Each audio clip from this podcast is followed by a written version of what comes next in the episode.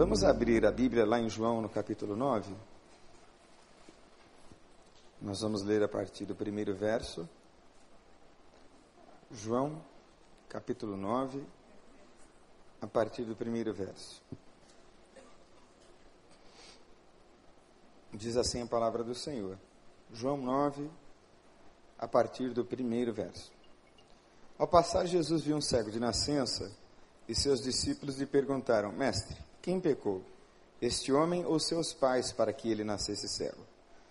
Disse Jesus: Nem ele pecou, nem seus pais. Mas isso aconteceu para que a obra de Deus se manifestasse na vida dele. Enquanto é dia, precisamos realizar a obra daquele que me enviou. A noite se aproxima quando ninguém pode trabalhar. Enquanto eu estou no mundo, eu sou a luz do mundo. Tendo dito isto, cuspiu no chão, misturou terra com saliva e aplicou-a aos olhos do homem. Então disse-lhe: Vá lavar-se no tanque de Siloé, que significa enviado. O homem foi, lavou-se e voltou vendo. Seus vizinhos e os que anteriormente o tinham visto mendigando perguntaram: Não é este o mesmo homem que costumava ficar sentado mendigando? Alguns afirmavam que era ele, outros diziam não, apenas se parece com ele, mas ele próprio insistia: Sou eu mesmo. Então, como foram abertos os seus olhos? Interrogaram-no eles. Verso 11. E ele respondeu: O homem chamado Jesus misturou terra com saliva, colocou nos meus olhos e me disse que fosse lavar-me em Siloé. Fui, lavei-me e agora vejo. Então lhe perguntaram: Onde está esse homem? Não sei, disse ele. Levaram aos fariseus o homem que fora cego, e era sábado, o dia em que Jesus havia misturado terra com saliva e abertos os olhos daquele homem. Então os fariseus também lhe perguntaram como recuperar a vista. E o homem respondeu: Ele colocou uma mistura de terra e saliva em meus olhos, eu me lavei e agora vejo. Alguns dos fariseus disseram: Esse homem não é de Deus, pois não guarda o sábado. Mas outros perguntavam: Como pode um pecador fazer tal sinais, sinais milagrosos? E houve divisão entre eles. Tornaram, pois, a perguntar ao cego: Que diz você a respeito dele? Foram seus olhos que ele abriu. O homem respondeu: Ele é um profeta. Os judeus não acreditaram que ele fora cego e que havia sido curado, enquanto não mandaram buscar os seus pais. Então perguntaram: É este seu filho, o qual vocês dizem que nasceu cego? Como ele pode ver agora? Responderam seus pais. Sabemos que ele é nosso filho, que nasceu cego, mas não sabemos como ele pôde ver agora ou quem lhe abriu os olhos. Perguntem a ele. Tem idade, falará por si mesmo. E seus pais disseram isso porque tinham medo dos judeus, pois esses já haviam decidido que se alguém confessasse que Jesus era o Cristo, seria expulso da sinagoga. Foi por isso que seus pais disseram: Idade ele tem, perguntem a ele. Pela segunda vez, chamaram um homem que fora cego e lhe disseram: para a glória de Deus, diga a verdade, sabemos que esse homem é pecador. Ele respondeu: Não sei se ele é pecador ou não. Uma coisa eu sei: eu era cego e agora vejo. Então lhe perguntaram: O que fez ele a você?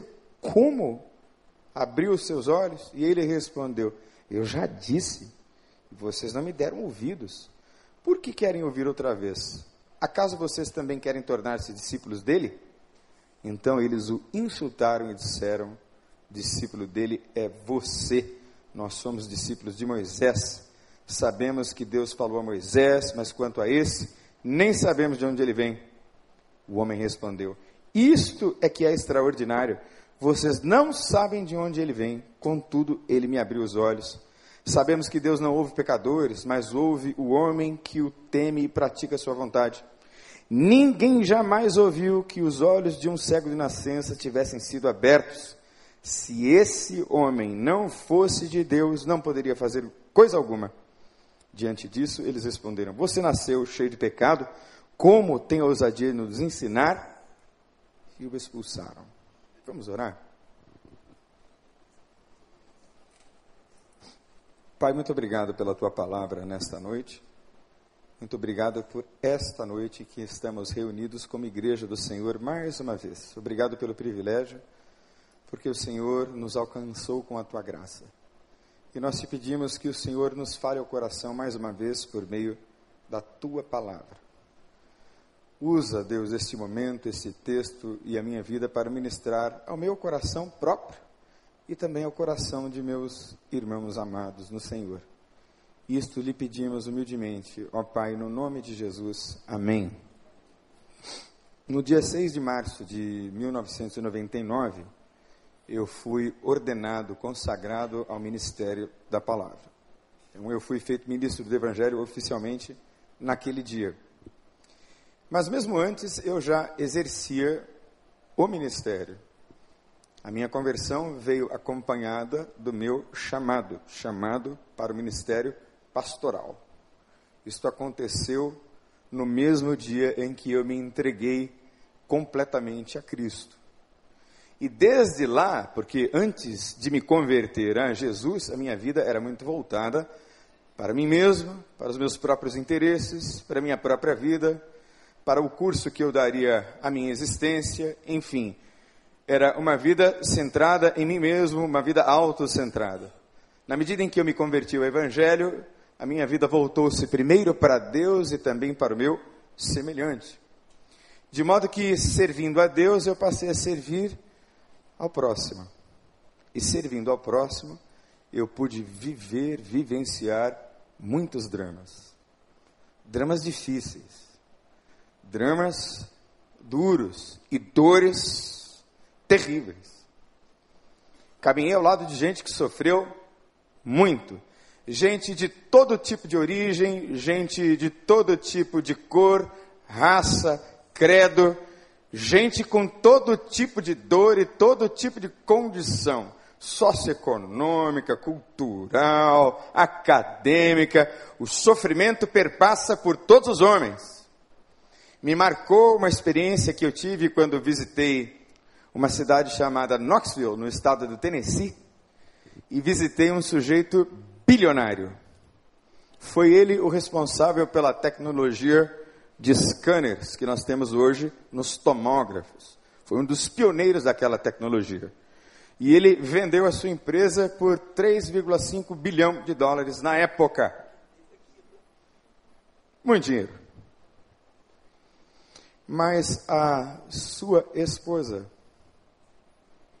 era portadora de uma doença rara, raríssima, degenerativa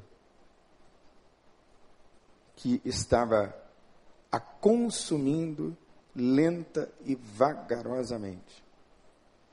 E toda aquela fortuna de nada lhe valeu aquele homem tão inteligente, tão genial e detentor de tantas posses na vida, estava completamente limitado pela dor de ver a sua mulher perdendo a vida.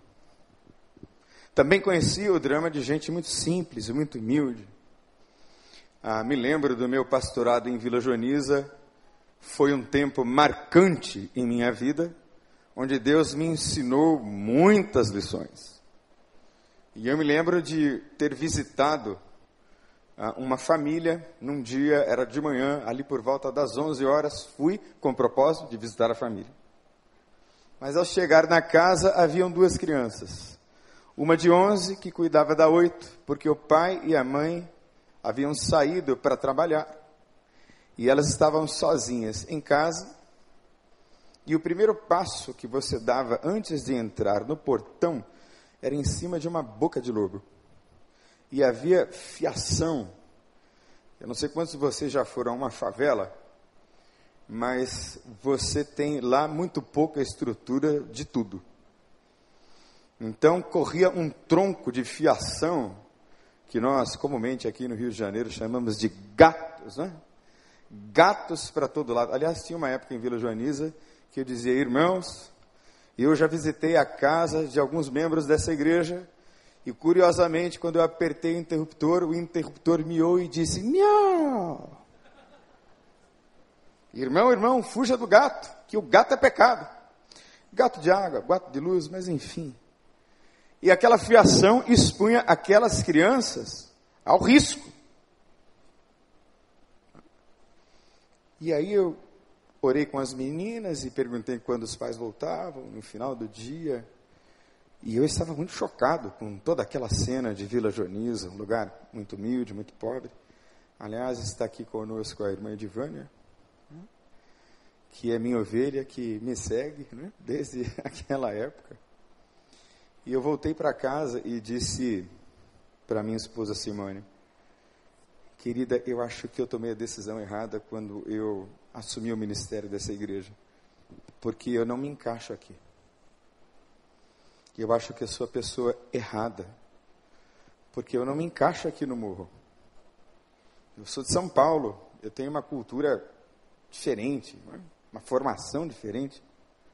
Eu acho que eu tomei uma decisão precipitada. Ela disse assim: tomou não. Você tomou a decisão certa. Sabe por que, é que você tomou a decisão certa? Porque ninguém se encaixa em favela. Favela não é um projeto do reino de Deus para os homens. As favelas, as pobrezas e as misérias são efeito da iniquidade e desse estado de caos em que está submerso ou imerso o mundo todo. Que o mundo inteiro jaz no maligno. E não raras vezes, aliás, muitas vezes, eu me sentia impotente diante do drama que as pessoas me apresentavam. Dramas terríveis. E o texto que nós acabamos de ler expõe um drama semelhante. Eu não sei se você já tentou fechar os olhos e caminhar pelas ruas. A experiência de um cego. Que experiência difícil.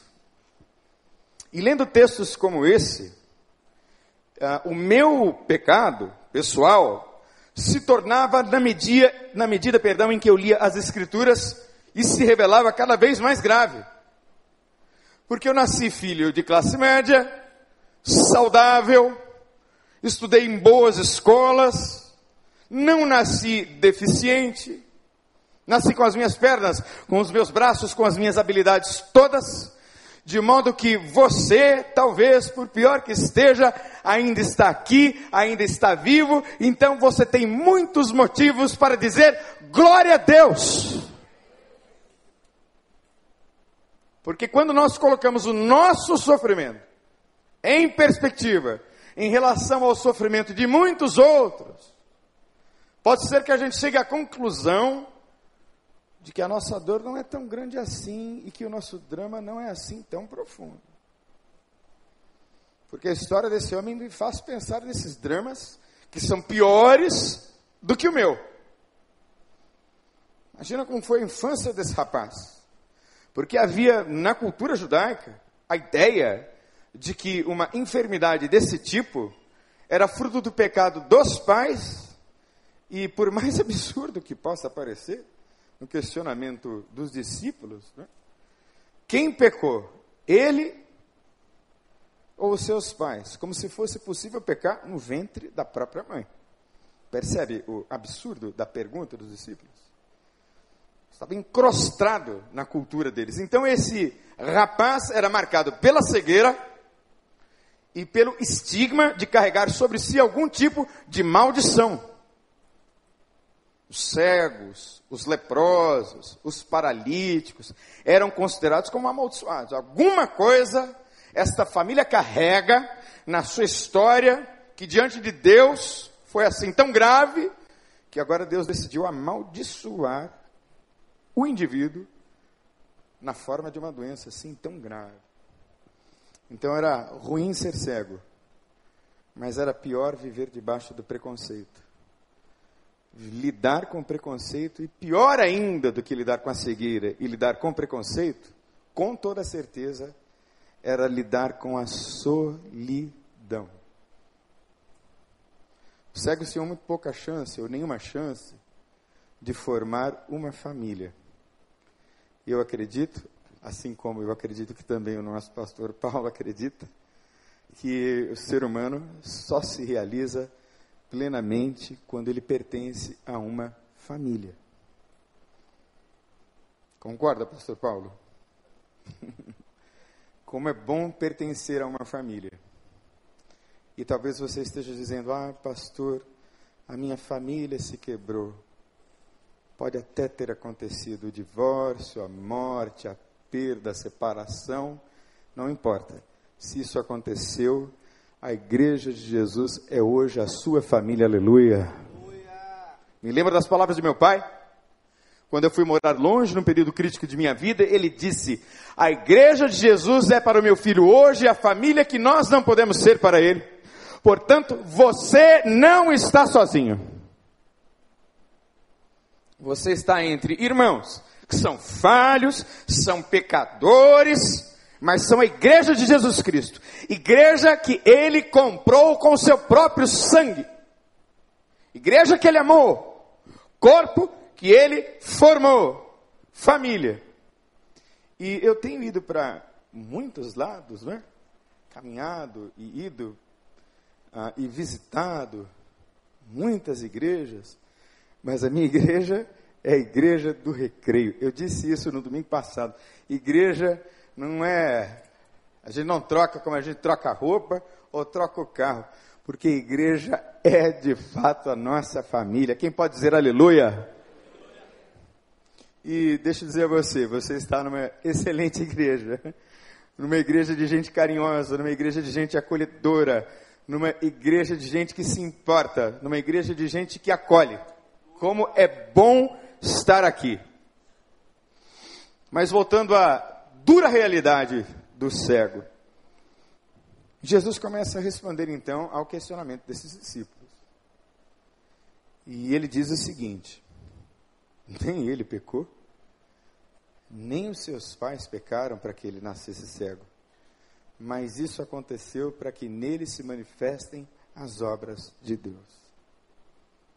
Primeira coisa importante dessa historinha aqui, que está nas Escrituras, é que existe um propósito de Deus para a sua vida, apesar de tudo que você sofreu, no nome de Jesus. Há um propósito de Deus nisso. E disso Deus pode fazer um propósito para que através de você e em você se manifeste a glória de Deus. De modo tal que o que Deus fizer em você e através de você será um grande alívio para você. Que coisa maravilhosa é experimentar uma libertação profunda. Mas melhor ainda do que experimentar a libertação é poder ser um farol e uma luz e uma esperança para esse mundo em trevas. Porque se Jesus é de fato quem Ele é, a luz do mundo, nós somos como luzeiros que brilham. E eu espero que você brilhe. Não o brilho purpurinado da mídia, nem das bobagens postadas no Facebook. Não. Eu espero que você brilhe nas trevas. É lá que a sua luz tem que resplandecer. Deus criou você com um propósito, um propósito eterno. Você não nasceu por acaso. Você não veio à existência por um acidente. Você veio a este mundo para viver intensamente o propósito de Deus, a vontade de Deus, o reino de Deus, a vida de Deus. E entre as piores tragédias, ou a pior tragédia, ou o pior drama que alguém pode experimentar, é uma vida sem Deus. Que coisa terrível é uma vida sem Deus. Nada faz sentido. Mas como é bom viver a vontade de Deus. Me visitou um rapazinho chamado Igor. Ele é membro da Igreja Batista Central de Belo Horizonte, numa época em que eu estava muito próximo do pastor Paulo Mazzoni, que foi um grande apoiador que eu tive lá em Vila Joaniza. E esse rapaz, o Igor, foi acometido de uma gravíssima paralisia cerebral. Gravíssima. E o pastor Oswaldo, que é também um grande amigo, um pastor de células lá daquela igreja, me ligou, nós ainda somos muito amigos. Ele disse: Daniel, recebe para mim o Igor. Ele é um arquiteto e ele vai apresentar uma tese de mestrado num congresso de arquitetos ali na Zona Sul. Você pode recebê-lo? Eu disse, mas claro. Só que como o Oswaldo me conhece e tem essa intimidade, ele não me disse que o rapaz era portador de necessidades especialíssimas. Então, quando o rapaz chegou em casa, do portão até a sala, irmãos, foram incríveis 25 minutos. E ele fazia questão de andar sozinho. e eu deixei ele andar sozinho.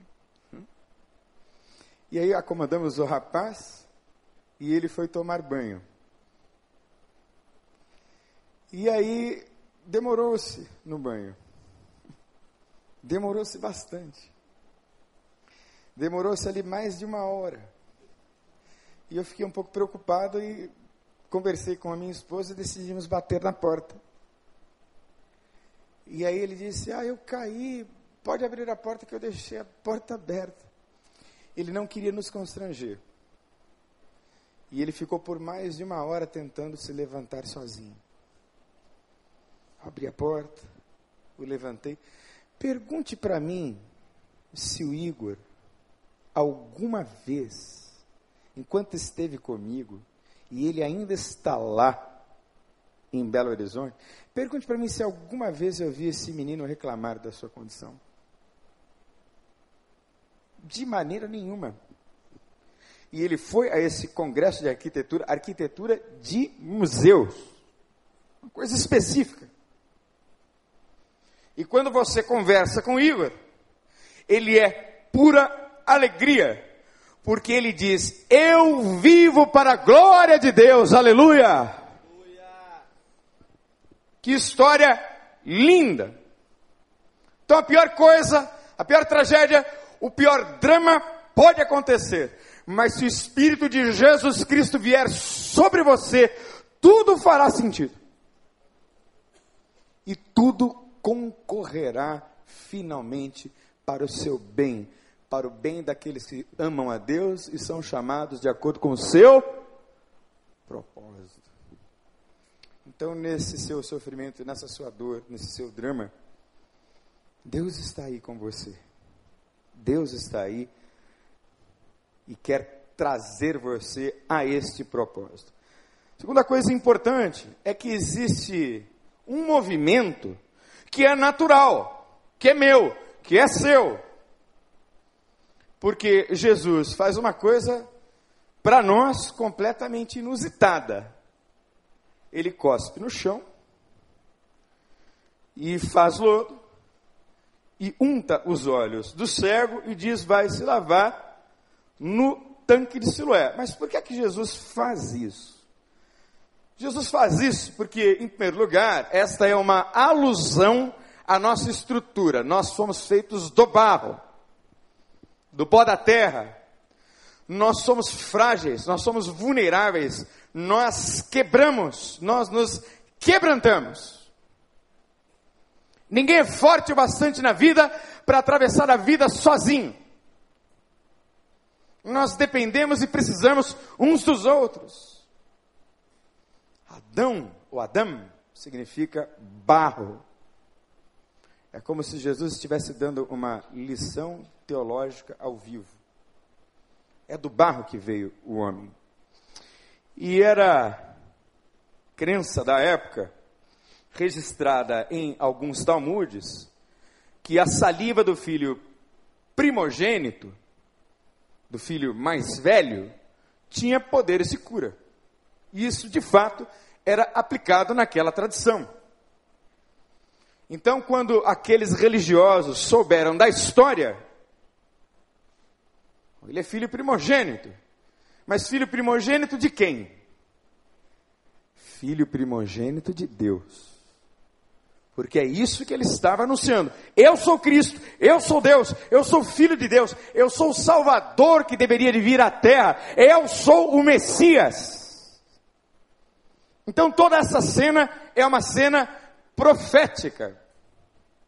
E cada milagre de Jesus, cada sinal de Jesus, dele decorre uma mensagem, uma aplicação. É a revelação de verdades maiores E Jesus fez isso de propósito para demonstrar como aquela religiosidade era morta. Diz para mim o que é que a sua religião fez para você. Eu era muito religioso. Ia aos cultos da igreja metodista. Depois eu deixei de ser religioso quando eu me encontrei com Jesus Cristo. Aleluia. Consegue perceber a diferença?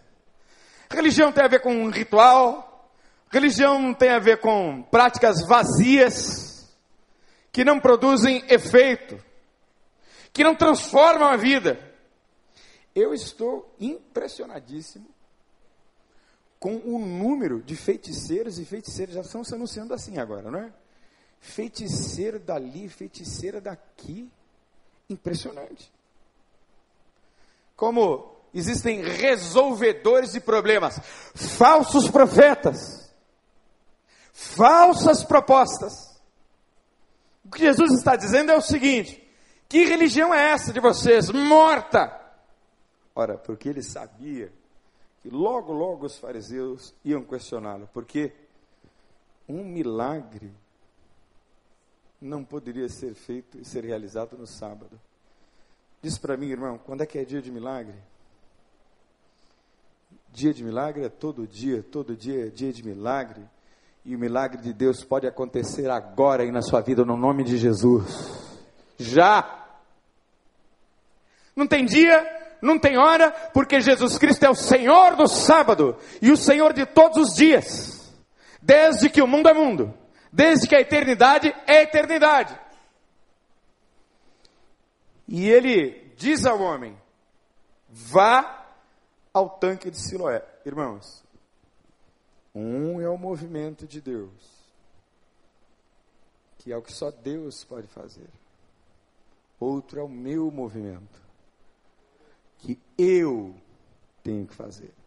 É minha responsabilidade. Deus aponta o caminho. Deus envia homens e mulheres que lhe apontam a direção. Deus traz a sua palavra e diz: por aqui meu filho, por ali minha filha. Mas o movimento de ir é seu. A responsabilidade de obedecer é sua. E a manifestação de Deus acompanha aqueles que obedecem a sua palavra. Eu vou repetir: a manifestação do poder de Deus acompanham aqueles que obedecem a sua palavra. Evangelho de João, é Jesus quem diz: Aquele que tem os meus mandamentos e os guarda, esse é o que me ama. Que aquele que me ama será amado de meu Pai. E eu também o amarei e me manifestarei a ele. Você pode dizer aleluia? Porque de repente Deus decidiu aparecer na história desse cego. E pode ser que Deus de repente não perca a oportunidade, decida se revelar a você, decida aparecer aí no meio do seu drama, no meio da sua cena difícil, da sua pedra pelo caminho. Porque um é o movimento natural, meu, minha responsabilidade. Outro é o movimento sobrenatural. Todos sabem aqui que eu fui usuário de drogas, né? Muitos anos. Então eu sinto nojo de cocaína hoje. Nojo. Sabe por que, que eu sinto nojo de cocaína? Porque Jesus Cristo me libertou. Não foi médico, não foi psicólogo, não foi psiquiatra, nem remédio. Foi Jesus Cristo. Médico é bom, remédio ajuda, mas só há um libertador e o nome dele é Jesus Cristo, aleluia. Pastor ajuda, acolhe, apacenta, mas só Jesus salva. É maravilhosa a estrutura da nossa igreja, é mesmo, mesmo. Uma das igrejas mais estruturadas deste país. Mas esta estrutura, sem a cor e a presença viva do Espírito Santo, é nada. Portanto, a estrutura é construída para você. E nós fazemos o possível para que você, nesse lugar assim tão aconchegante, tenha o seu encontro com Jesus. Como esse cego teve. Por isso que a gente se esforça. Eu tenho um santo orgulho, irmãos. A gente chega aqui, está tudo tão limpinho, né? Eu transpiro muito porque eu tenho sangue quente, mas o ar-condicionado está uma delícia, não tá? Quem é que pode aplaudir o ar-condicionado comigo hoje? Pode aplaudir forte, porque custa caro e dá trabalho. E tudo isso para que você receba a palavra. Receba este evangelho e esta ação de Deus. E por último, quando Deus vem sobre nós de maneira sobrenatural, ele o faz para que nós sejamos testemunhas dele. É isso que Deus faz enquanto ele trata o nosso coração e restaura a nossa vida. E ele faz isso com este propósito. Agora o cego é que instrui os conhecedores da Bíblia. Né? Olha só, presta atenção no que eu vou dizer. Ah, você não precisa fazer necessário e obrigatoriamente um grande aprofundamento teológico para evangelizar. Né? Você, se conseguir dizer Jesus te ama, você consegue dizer isso? Vamos lá, vamos ver. Vamos lá, um, dois, três, já. Pronto. Pronto. Será que você consegue fazer uma pergunta do tipo: Posso orar por você? Consegue? Você não acha que é simples isso? Posso orar pela sua vida? Nós estávamos lá na praia e nós tínhamos lá a nossa tendinha armada e aí nós capturávamos as pessoas ali no calçadão Vá lá medir a pressão, fazer um check-up e tal. Muitos diziam não, mas alguns diziam sim. 260 disseram sim. Aleluia. E aí, quando as pessoas chegavam, elas sentavam, e a gente, olha, espera um pouquinho, se acalma, copinho d'água gelado. Que beleza, hein? Aí a pessoa, uau, aquele copinho de água gelado. A tenda grande, lá no posto 9, no point da praia. Depois a pessoa media a pressão, media a glicose, fazia a medida da cintura, alguns com cintura muito grande, outros com cintura menor, passavam por uma avaliação médica, nós tínhamos médicos ali, e nesse ponto a médica dizia: Olha, nós temos muitas programações da nossa igreja, você gostaria de conhecer? Temos um balcão ali, claro, claro, claro. Mas é uma igreja que está fazendo isso?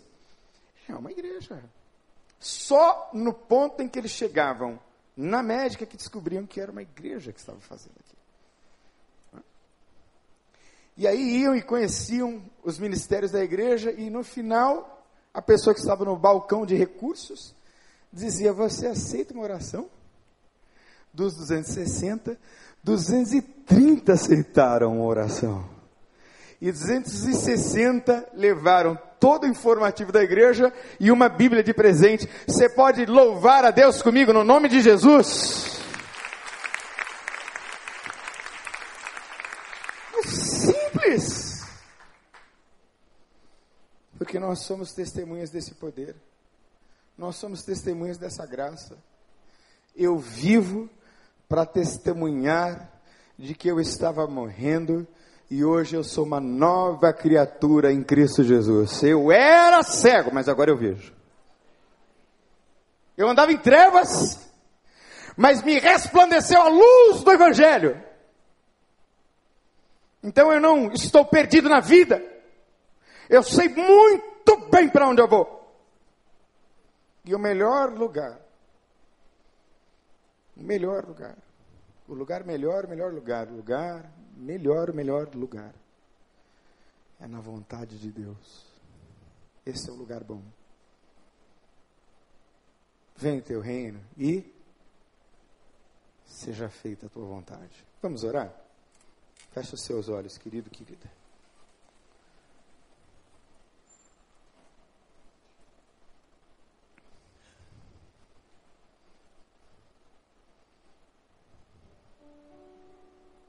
Um testemunho verdadeiro, autêntico, é inquestionável.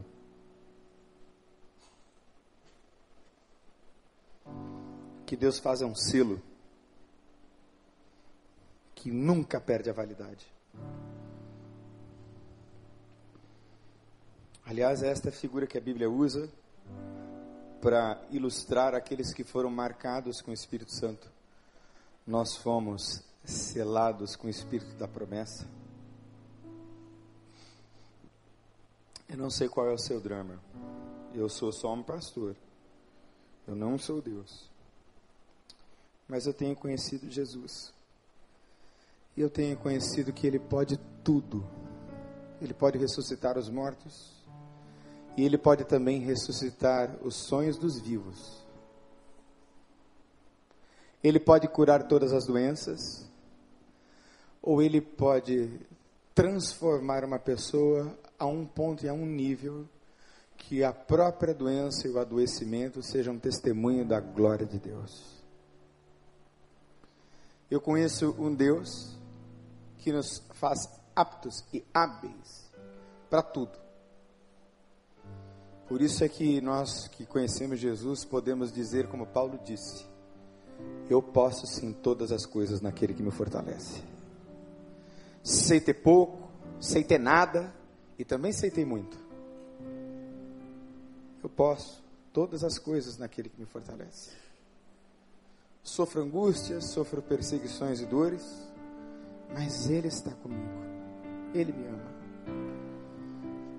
Então eu quero convidar você a buscar essa manifestação. Hoje é dia de você fazer o seu movimento. E o movimento de Deus Ele mesmo vai se encarregar de fazer. Vamos levantar e vamos adorar juntos. No nome de Jesus. Me escutas quando do clamo e acalma meu pensar. Me levas pelo fogo, curando todo meu ser. Confio em confio em ti. Eu creio. Você crê também? Então canta. Creio que tu és a cura. Creio que és tudo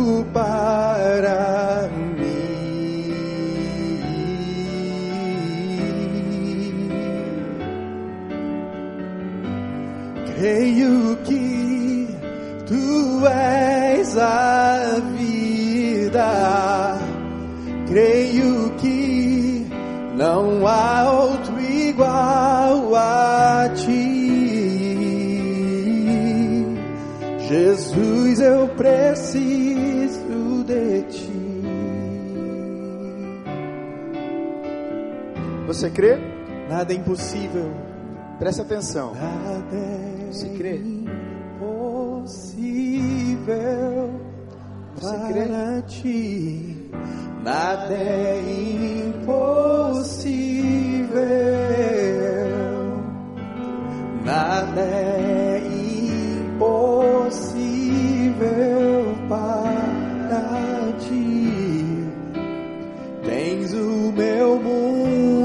tuas mãos. Nada é impossível. Nada é impossível para ti. Nada é impossível. Nada é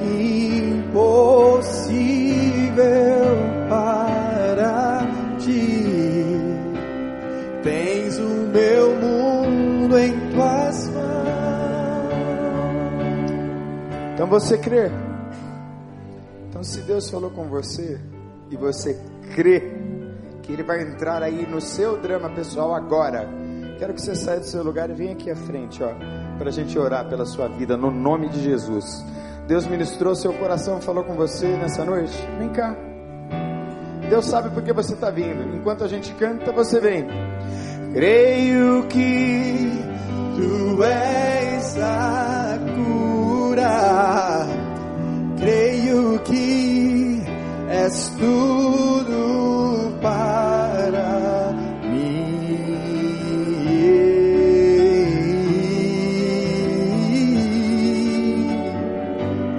Creio que tu és a vida.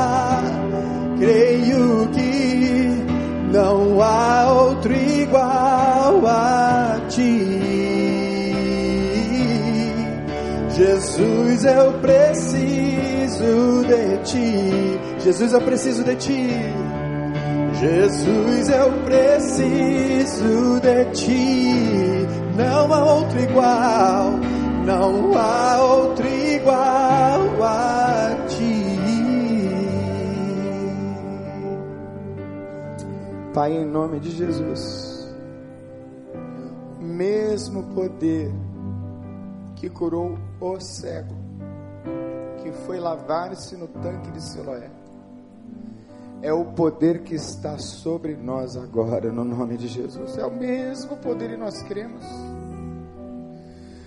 Que enfermidades, ó Deus, o Senhor conhece. Se na alma, se no corpo, nós sabemos que todas elas podem ser curadas agora em nome de Jesus. Todas. Eu tenho esse poder. Assim, Deus, em nome de Jesus, faz a tua vontade sobre a vida dos teus filhos. Na cura ou na capacidade de lidarem com isso e viverem o teu propósito. Na restauração plena ou na restauração processual em que o Senhor vai se revelando a eles enquanto eles caminham, Senhor. Traz conforto, traz consolo, traz sentido e direção, traz libertação no nome de Jesus, traz graça, Senhor, sobre o teu povo, a tua igreja. Obrigado, Senhor, por Jesus Cristo.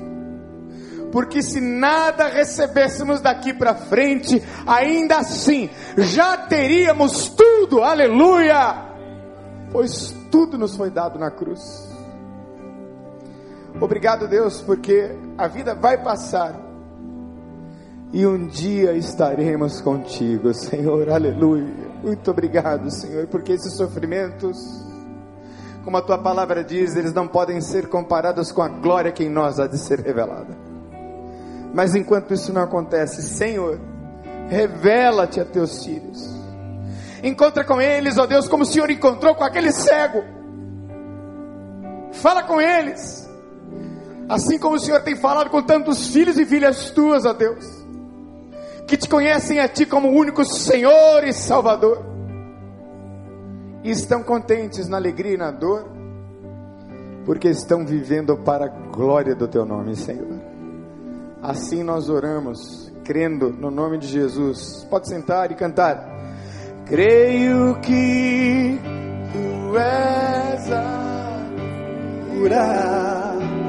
Creio que és tudo para mim. Eu creio, quem crê?